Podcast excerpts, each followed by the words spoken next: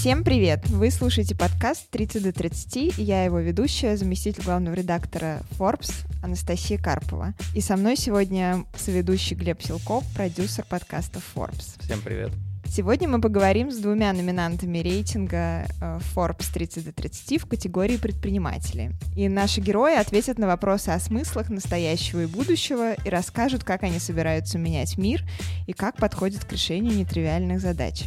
И сегодня у нас в гостях 26-летняя Анастасия Файзуленова, основатель сервиса по управлению здоровьем Чекми, и 29-летний Глеб Харитонов, основатель стартапа Брискли. Привет. Привет. Этот выпуск мы записали вместе с Ростелеком. Ни для кого не секрет, что быть технологически продвинутым — это не ноу-хау, а давно нормальность. В 2021 даже собаки-роботы на улицах Москвы уже появились и сразу перестали удивлять. Технологии стали инструментами для предпринимателей. Решение для офлайн бизнеса подготовил Ростелеком и представил умные экраны для динамической рекламы. И это не просто монитор со слайд-шоу, а цифровая система. Устанавливаем экран на видном месте, берем плеер с программой Ростелеком, заходим в личный кабинет и можно настроить показ любой информации для ваших гостей.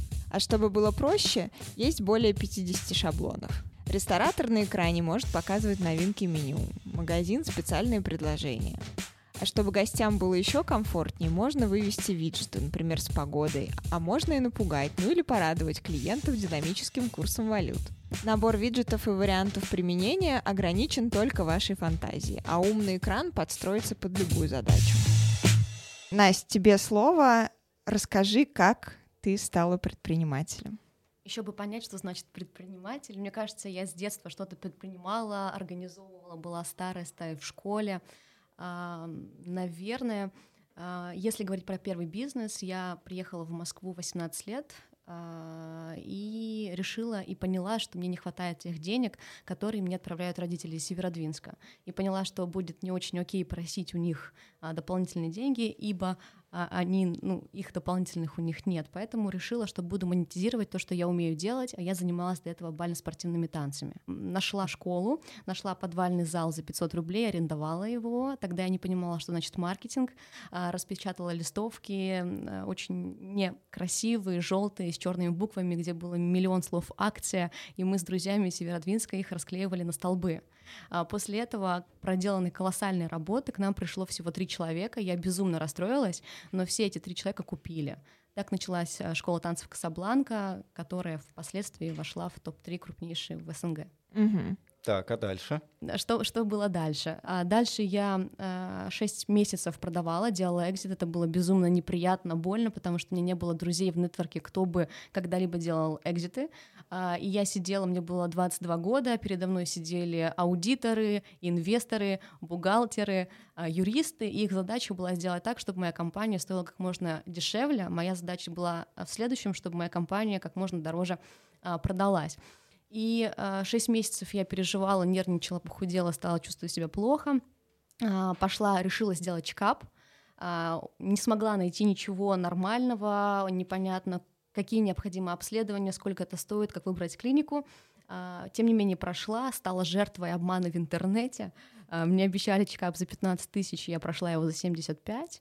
А, потом поехала отдыхать в Израиль где хотела отдыхать и пить смузи, но через две недели мы основали там второй бизнес, называется The Walk, э, с местными предпринимателями откуда я через 7 месяцев сделала второй экзит, э, и потом уже по возвращении в Россию я основала Чекми. Глеб, теперь ваша история, и у нас вот уже возник вопрос, что же такое предприниматель, как вы для себя определяете? Предприниматель — это кто?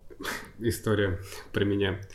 А, предприниматель, на самом деле, мне кажется, это человек, который как минимум не хочет стоять на месте, которому максимально не нравится э, стагнировать и ничего не делать.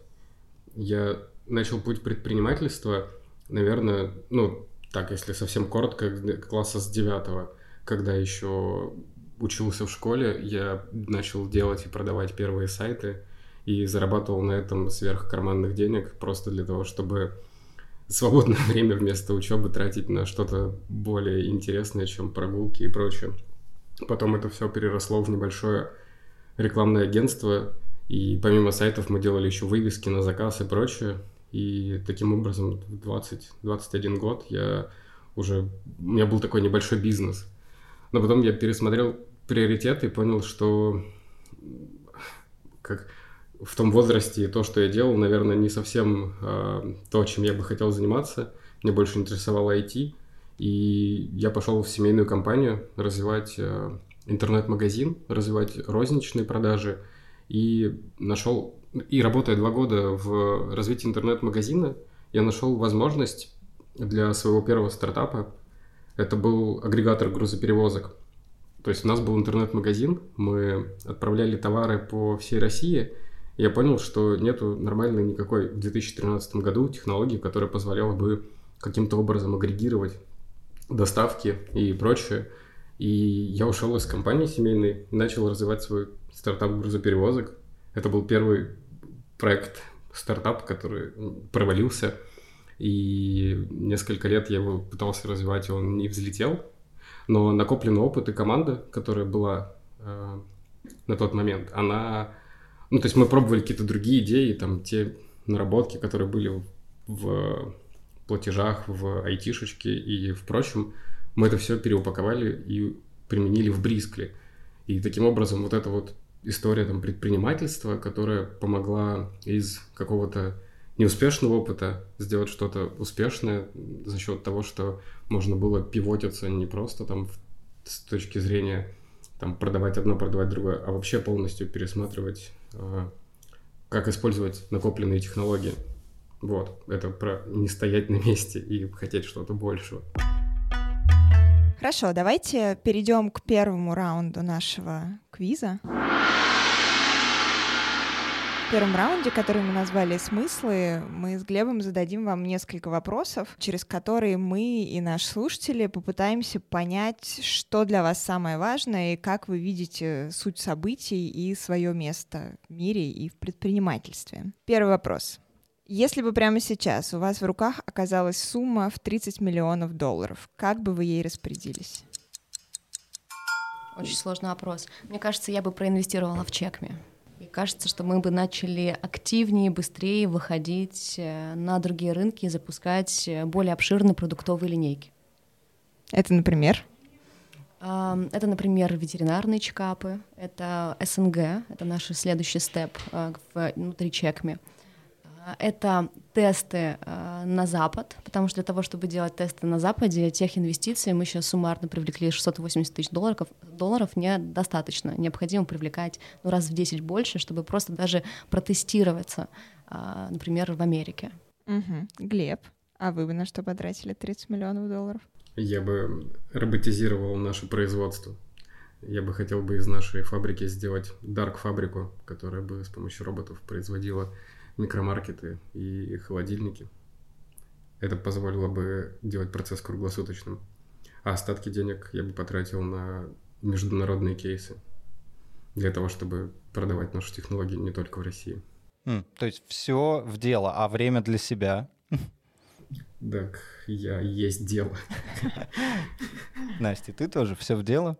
Ну да, безусловно, мне кажется, что вообще любой предприниматель связывает себя и бизнес э, напрямую, потому что это действительно не что-то отдельное, а это прям твой стиль жизни.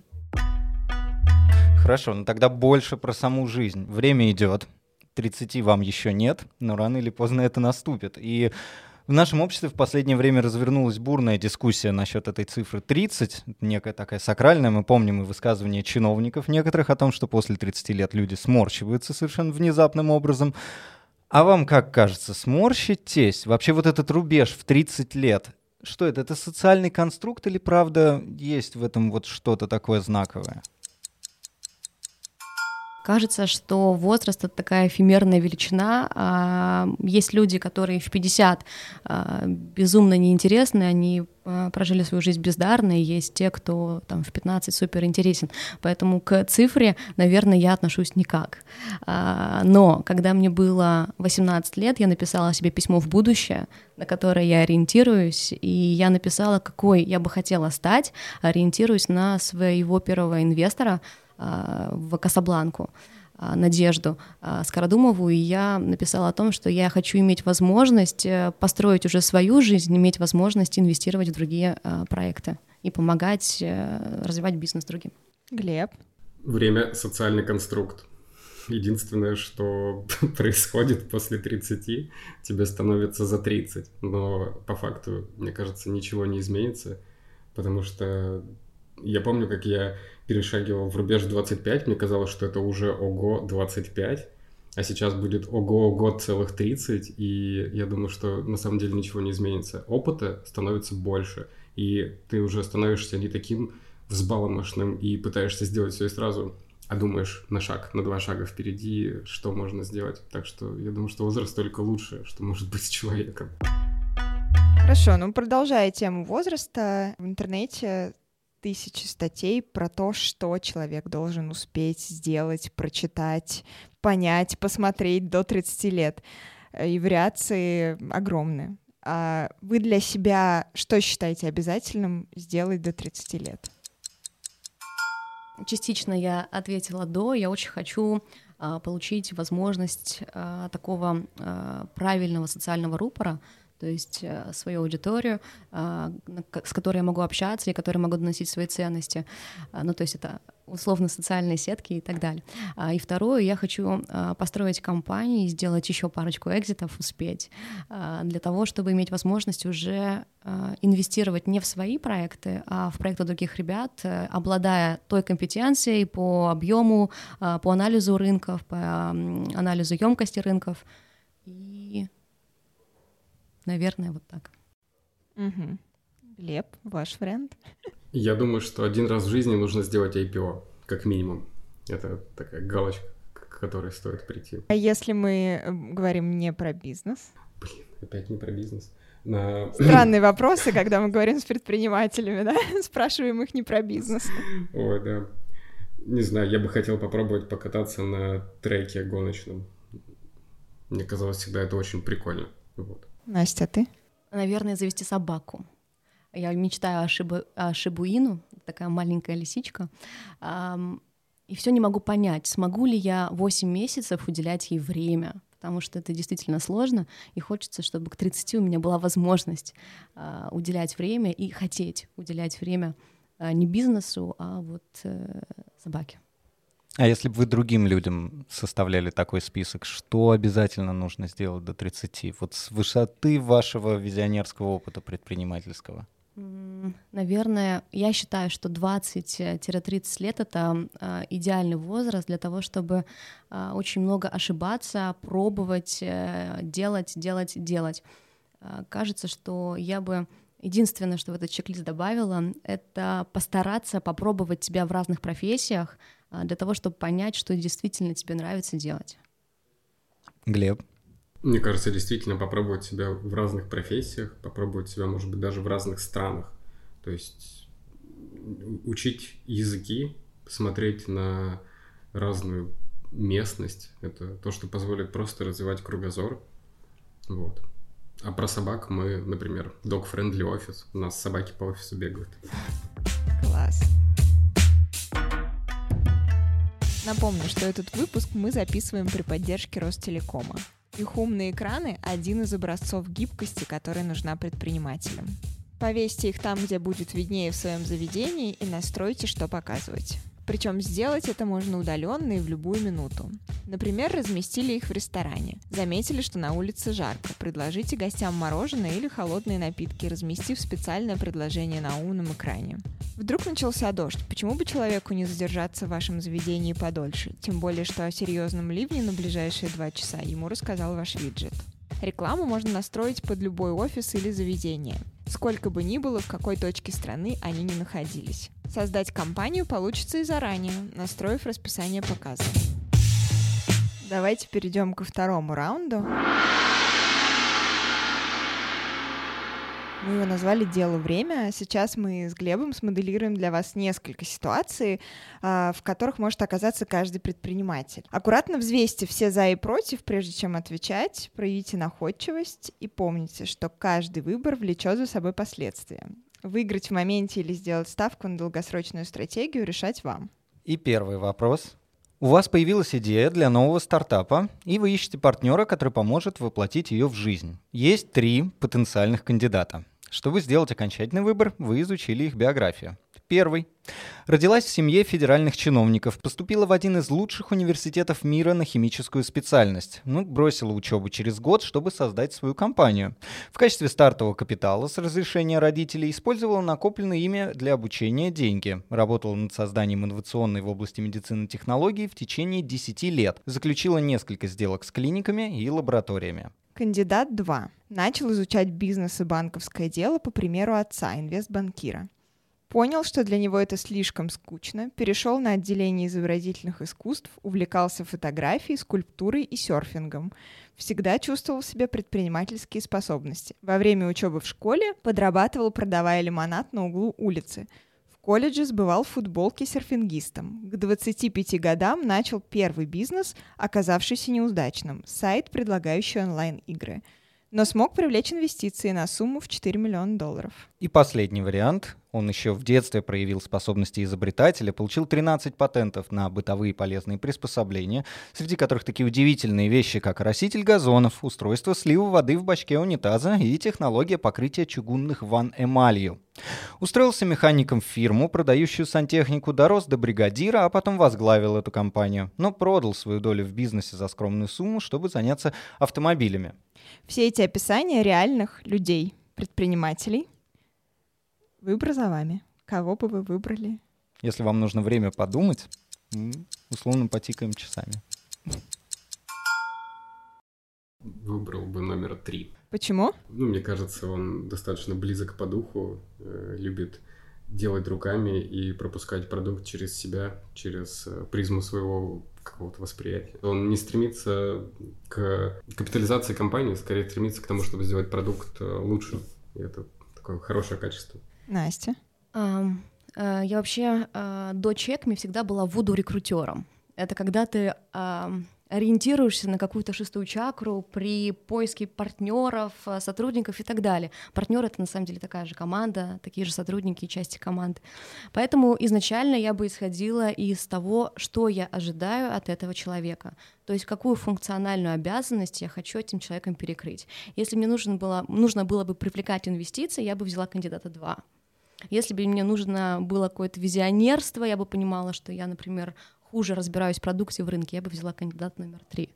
Ну, то есть нужно понимать, какой бизнес, э, нужно понимать, какие у меня ожидания от функциональных обязанностей человека, и самое главное, какой психотип, какие профессиональные и личные качества должны быть у этого человека а, для того, чтобы он выполнял ту функцию, на которую я бы хотела, чтобы это человек... Окей, okay, а если этого ты ищешь партнера для чекми?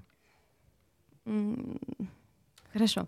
Мне, мне очень мало данных. А, я бы, наверное, взяла а, номер два. Ну что, Глеб, раскроем? Итак, первым расскажу про номер три. На самом деле это Дэвид Бьюик, основатель компании Buick Motor Car Company. Был талантливым изобретателем, но никудышным бизнесменом.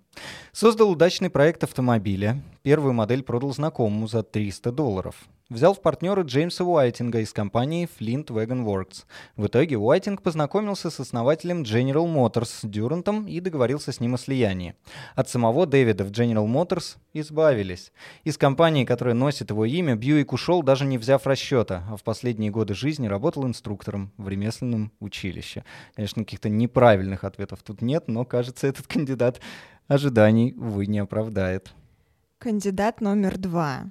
Николас Вудман, американский предприниматель, основатель и генеральный директор компании GoPro. После провала первой бизнес-идеи он отправился к океану заниматься серфингом. Именно благодаря серфингу ему пришла идея создать портативную камеру, на которую было бы удобно снимать себя во время занятий активными видами спорта. Он занялся разработкой прототипа такой камеры, а затем основал компанию, заняв часть необходимых денег у матери. GoPro в итоге ждал успех, а серфингист Вудман стал миллиардером. Кажется, это довольно удачный выбор партнера о том, как принимать решения, мы сейчас выясним в вопросе номер два. Вы окажетесь в сложной ситуации. Представьте, что вы основали IT-компанию, одну из первых на рынке в своем сегменте. Вам предрекают все вокруг блестящее будущее, инвесторы готовы вкладываться, но гендиректор совершает несколько крупных ошибок. Вы принимаете прямое управление, и в ваших руках что делать дальше. Компания оказалась не в лучшей форме, стала уступать своему основному конкуренту, и от нескольких крупных сделок пришлось отказаться. Но неожиданно вам поступило предложение о том, что вас хочет купить соседняя компания. Согласитесь ли вы, что делать, как спасать бизнес?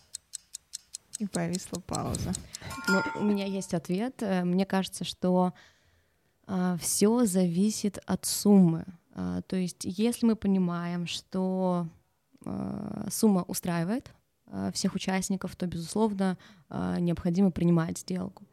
Если мы понимаем, что у нас действительно есть возможность деньги для того, чтобы, возможно, если мы проиграли каким-то конкурентам, наверное, есть причины, есть обратная связь из КСДФ, поправить, допустим, продукт, допилить и докрутить, то давайте попробуем это сделать, а, заменив продуктовую команду а, и сделав второй заход к партнерам для того, чтобы продать свое решение. Глеб, что думаете вы? Я думаю, что можно сделать пивот. Можно просто взять эту команду, и сделать другой продукт, который можно легко и быстро реализовать.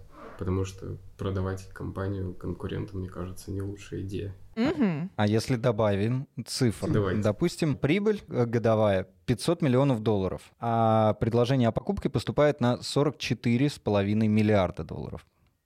На такое уже как? Интереснее будет соглашаться? Ну, хороший вопрос. А большая ли команда? Несколько сотен человек. Не тысяч? Нет. А что за продукт? IT. Забирай деньги.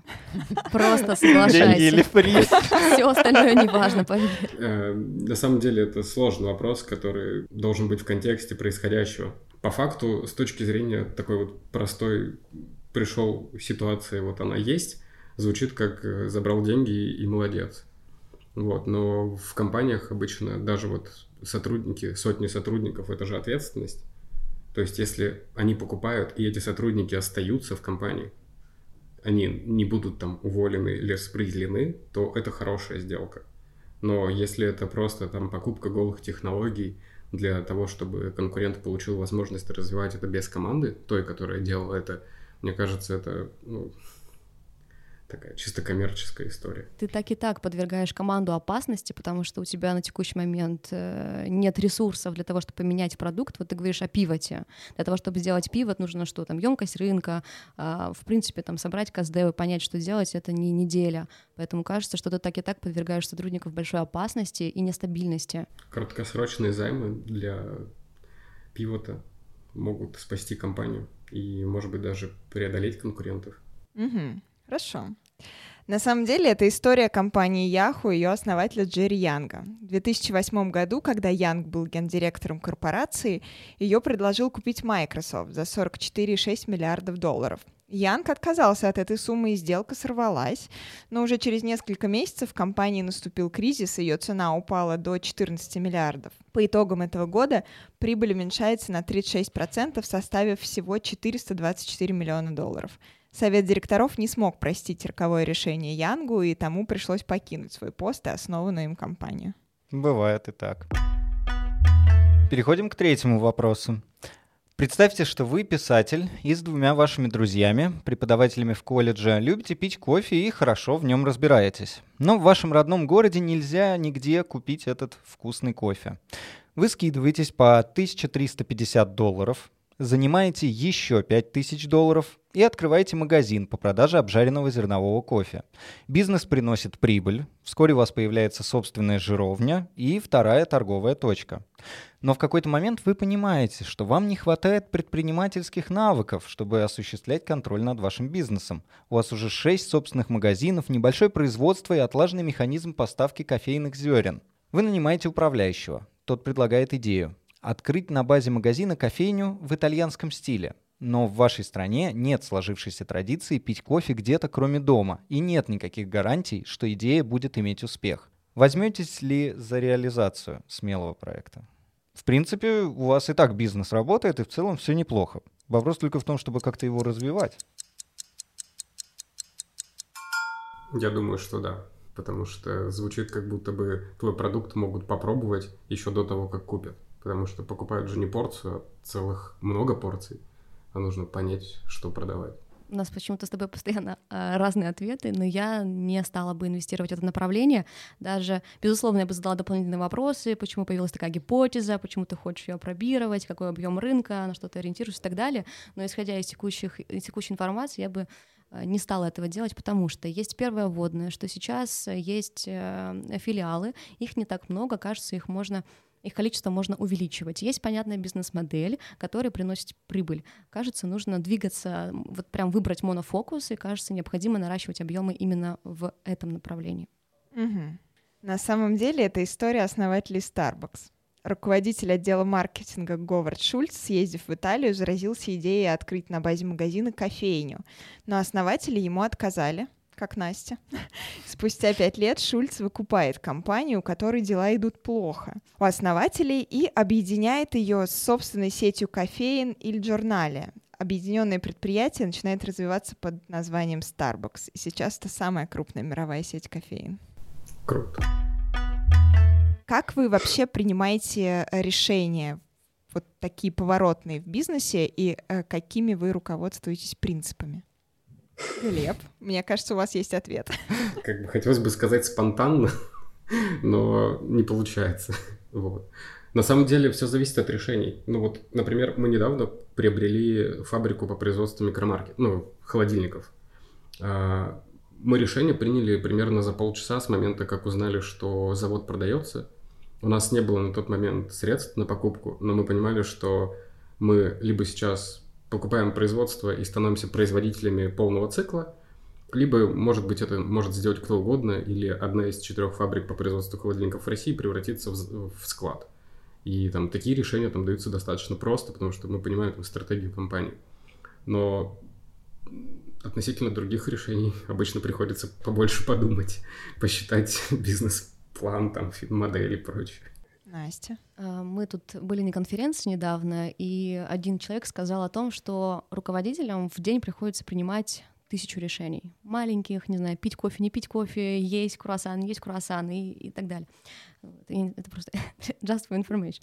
А, вот. А, как я принимаю решения, а, я стараюсь слушать а, советников. Советники — это моя команда, это C-level, я понимаю, что если, допустим, какая-то стратегическая история относительно маркетинга, я зову всех тех, кто компетентен дать а, какой-то фидбэк, а, мы общаемся с руководителем, понимаем триггеры успеха, понимаем риск, взвешиваем все, потому что почему все взвешиваем, да, почему не получается принимать такие решения, основанные на шестой чакре, потому что инвестиций мало, и ты не можешь себе позволить рисковать ни рублем, если ты не посчитал и не можешь сам себе на вопрос ответить «я», по крайней мере, а, почему я именно такое решение приняла. То есть цена ошибки очень высокая. А насколько вы вообще склонны доверять эмоциям или вот этой некой интуиции, предпринимательской чуйке? Или цифры решают? Хочется, чтобы это было обоюдное желание эмоций и цифр обычно. Но так получается не в 100% случаях. Иногда эмоции перевешивают. Но при этом, если цифры сильно отрицательные, то какие бы ни были эмоции, бессмысленности никто в предпринимательстве не ждет. А вот когда, например, последний раз, что это была за ситуация, не раскрывая подробностей, когда эмоции у вас перевесили цифры? Я, мне кажется, сейчас не вспомню такой ситуации за последние полгода, где эмоции перевесили цифры. Мне кажется, все эмоционально было как минимум подтверждено цифрами. Не знаю, мы иногда создаем э, новые продукты достаточно эмоционально, когда просто видим, вау, классная идея, мы бы хотели иметь в портфеле продуктов такой продукт. Вот. И даже мы не считаем рынок, мы не считаем, надо ли это кому-то. Мы понимаем, что мы слышали где-то от наших клиентов там 2-3 запроса, что это нужно было. И такие, типа, давайте запилим этот продукт, и он у нас будет в продуктовой линейке. Вот, делаем какой-то прототип и кладем его там в ящик. Вот. Пока что у нас такой один продукт есть. Слава богу, мы не потратили на него много ресурсов. Так, Настя. Если говорить про новые фичи для а, клиентов, э, здесь мы стараемся а, двигаться через КСДФ, причем искать закономерности и пилить а, то, что действительно прям супер необходимо пилить, отказываясь от всего того, что можно не пилить, это не повлияет на решение, и клиент нам за это спасибо не скажет и дополнительно не заплатит. Если говорить про новые нап- направления, я понимаю, а, что мы, то есть максимальная неопределенность у предпринимателя. То есть ты можешь рассчитывать, ты можешь считать емкость рынка, но ты никогда не знаешь, как на самом деле твоя аудитория отреагирует на открытие того либо иного направления. То есть ты можешь только примерно ориентироваться и ставить себе некоторые рэперные точки, чтобы не очень далеко уйти в свои ошибки и вовремя закрыть направление. Вот во второй, в первой части это только рациональное принятие решений у меня, а во второй части я ориентируюсь на шестую а, чакру, а, потому что я не понимаю, как отреагирует рынок, особенно учитывая, что часто сейчас мы делаем то, что никто не делал за нас. Нет исторической даты. Этот выпуск нам помог записать Ростелеком. Умные экраны компании – настоящий киберпанк. Они сами умеют рекомендовать то, что нужно конкретному человеку. Все просто. Установленные в них камеры различают, кто перед ними, определяют пол и возраст человека и смогут выдать ему таргетированное предложение. Логику того, кому и что показывать, вы определяете сами. Подключиться несложно. Ростелеком может все взять на себя и сделать под ключ, а до 20 июня и вовсе за 1 рубль. Включите технологии в команду и управляйте вниманием клиентов больше с помощью умных экранов от Ростелеком. Ну и мы переходим к заключительному раунду, который мы назвали «Визионерство». Что мы уже говорили о вашем месте в вашем мире, о вас самих, посмотрели, как вы находите выход из нестандартных бизнес-ситуаций. И теперь настало время поговорить о том, как вы видите мир в перспективе. Не зря же вы молодые визионеры. Потому что 30 до 30 — это глобальное сообщество молодых визионеров, которые уже начали менять мир и еще больше смогут изменить его в будущем. И получается, что судьба многих людей оказывается в руках молодых и перспективных. Представим, что от настоящего момента прошло 30 лет. Каким вы видите мир и себя к этому времени? Боже, мне будет 56.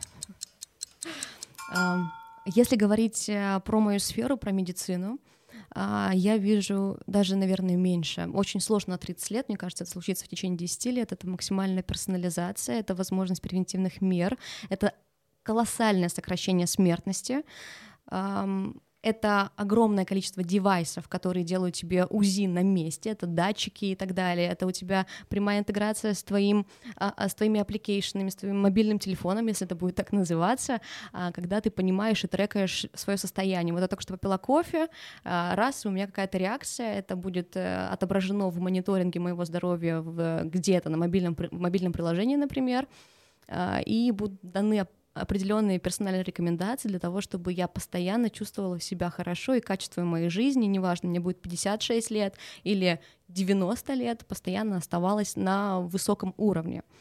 И кажется, что мы сможем побороть большое количество э, заболеваний, которые сейчас протекают бессимптомно и э, с которыми сейчас не всегда получается справиться. Скажи, а тебе помогает или мешает в бизнесе отсутствие медицинского образования? Э, очень сложный вопрос, потому что, с одной стороны, помогает, потому что нет профдеформации, я смотрю со стороны пользователя, как мне было бы без медицинского образования, не понимая, что такое лейкоциты, что бы я хотела видеть в своей расшифровке, чтобы понять, что вообще с этим делать. Но с другой стороны, точно так же я понимаю, что как было бы классно, если бы я имела компетенцию смотреть на чекапы, которые мы составляем, и примерно хотя бы ориентироваться, насколько это окей.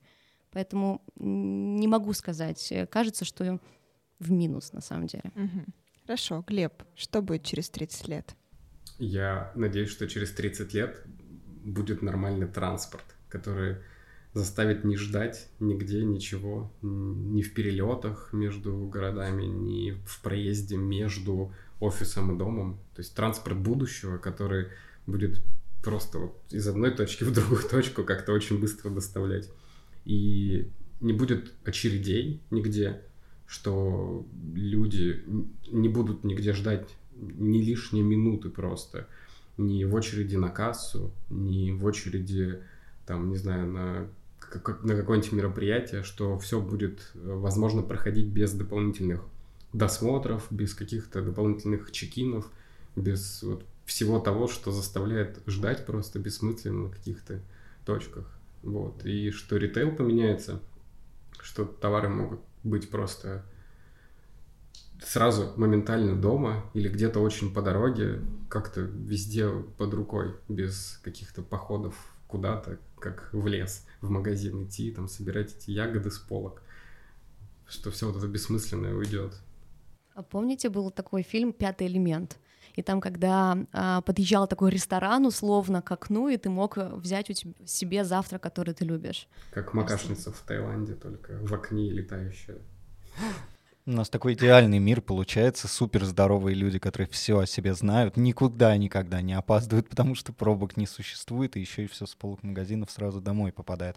А вы-то себя в этом прекрасном мире будущего какими видите? Вы так и не ответили а, до конца профессором гаджетом. Я в детстве смотрела этот мультик и просто безумно восхищалась и мечтала также сидеть на месте, вот так вот рукой делать, и чтобы у меня вот, э, я не знаю, э, шоколадка сразу же, ну, рука удлинялась, и шоколадка была у меня.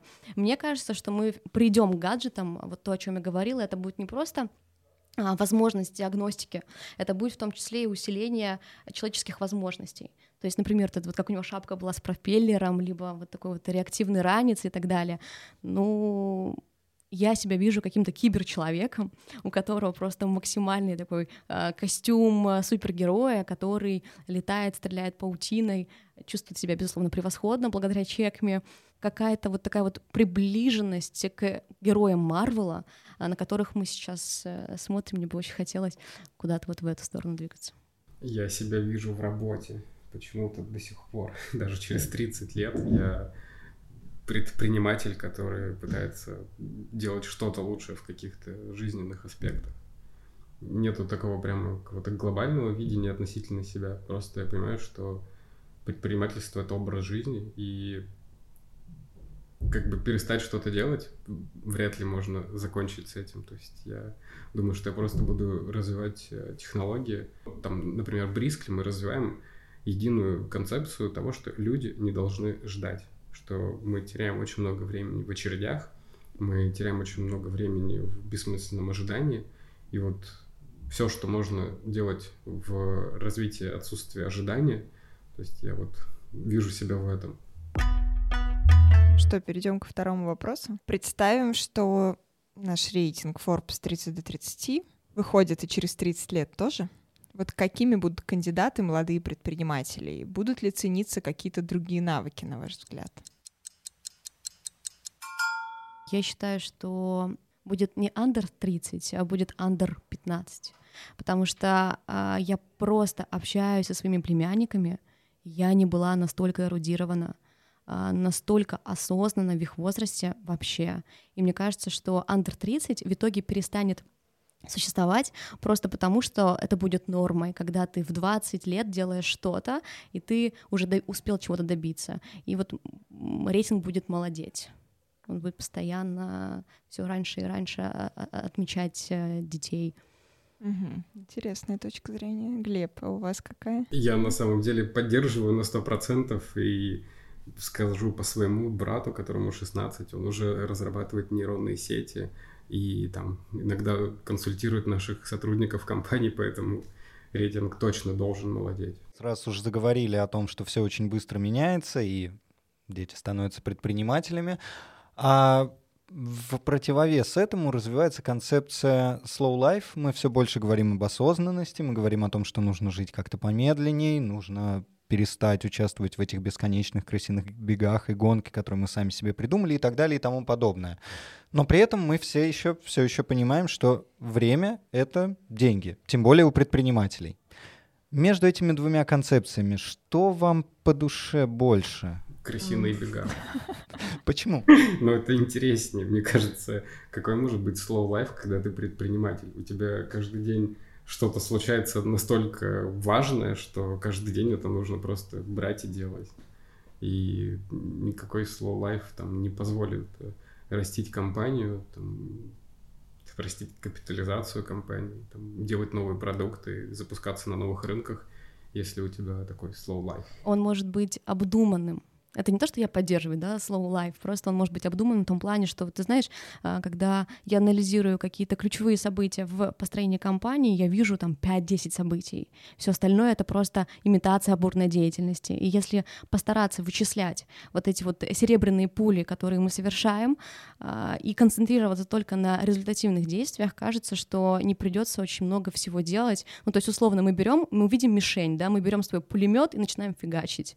Если мы возьмем прицелимся, возьмем, а, не знаю, одну пулю и выстрелим в мишень, это тоже, возможно, приведет к таким же результатам. Если мы возьмем а... пулемет и начнем просто по кругу стрелять по мишеням, используя умное делегирование, то мы сможем с помощью крысиных бегов достичь сразу нескольких целей. У нас новые концепции зарождаются каждую минуту. Представляешь, пулемет он тяжелый, нам придется стрелять так много, чтобы попасть. Команда. Да, да, ну, а так можно взять стрелу и прям раз и в десятку может быть. Я, да. я, я, я недавно, ну как недавно, влюбилась, и тогда я начала немножко по-другому относиться ко времени и к тому, что я делаю. В том плане, что, вот знаете, очень хочется уже находить время на то, чтобы посмотреть какие-то глупые сериальчики, э, не знаю, погулять вокруг дома и посмотреть на Луну, ну вот что-то вот такое появляется уже в 26 лет, да. А, и, но я не стала менее эффективна. А, то есть я просто начала с утра очень ответственно э, свой день планировать, а, разрабатывать стратегию того, что мне нужно сделать, прям, знаешь, э, сидеть и медитировать э, над тем, что правильно ли я делаю действия, смогу ли я потом, постфактум, сказать, что именно эти действия были результативны, и у меня пока что получается без потери в эффективности меньшее количество времени проводить на работе. Я стала гораздо ответственнее относиться к найму людей, потому что я понимаю, что я не хочу работать за них, у меня нет времени, я хочу идти домой и гулять под луной, да, вот. И э, я пока, наверное, отвечу, что я в переходе и я в поиске э, того, э, что является оптимальным. То есть иногда я могу и в субботу поехать на работу и работать 24 на 7, но это просто потому, что я хочу. Э, наверное, стоит все равно уделять время и позволять себе насладиться моментом. А вот в продолжении хочется немножко даже совсем в метафизику какую-то уйти, но работа, работа, постоянно даже в субботу. Понятно, что вы оба от этого кайфуете, и это классно. Но в чем смысл? В чем для вас смысл предпринимательства? В чем смысл того, чем вы занимаетесь? В чем вы его для себя находите? Это очень сложный вопрос. Реально, потому что тут набор факторов. То есть в первую очередь кайфуешь от самого процесса. То есть мы разрабатываем, например, э, очень много hardware продуктов, железки буквально. И можно в любой момент там переключиться от управления компанией и пойти там в лабораторию попаять просто платы с ребятами, которые это делают. Это просто кайфово создавать что-то того, чего раньше не было на рынке. С другой стороны, ты понимаешь, что то, что ты делаешь, несет пользу людям. То есть ты создаешь продукт, который в конечном итоге приносит людям пользу в том, что они там получают возможность не ждать на кассе или покупать еду прямо в своем офисе. То есть такие какие-то базовые истории. Ты как бы с одной стороны ручками что-то мастеришь, с другой стороны люди там на той стороне приложения буквально наслаждаются тем, что не тратят лишнее время. Это круто просто. Вот в детстве э, мы строили песочные э, башни. Я помню, наверное, мне было, не знаю, может быть, 6, может быть, меньше лет, и у нас мы поделились на группы, и все мы строили эти песочные башни. Мне настолько не понравилась песочная башня, которую построила моя команда, что я отошла и начала делать свою.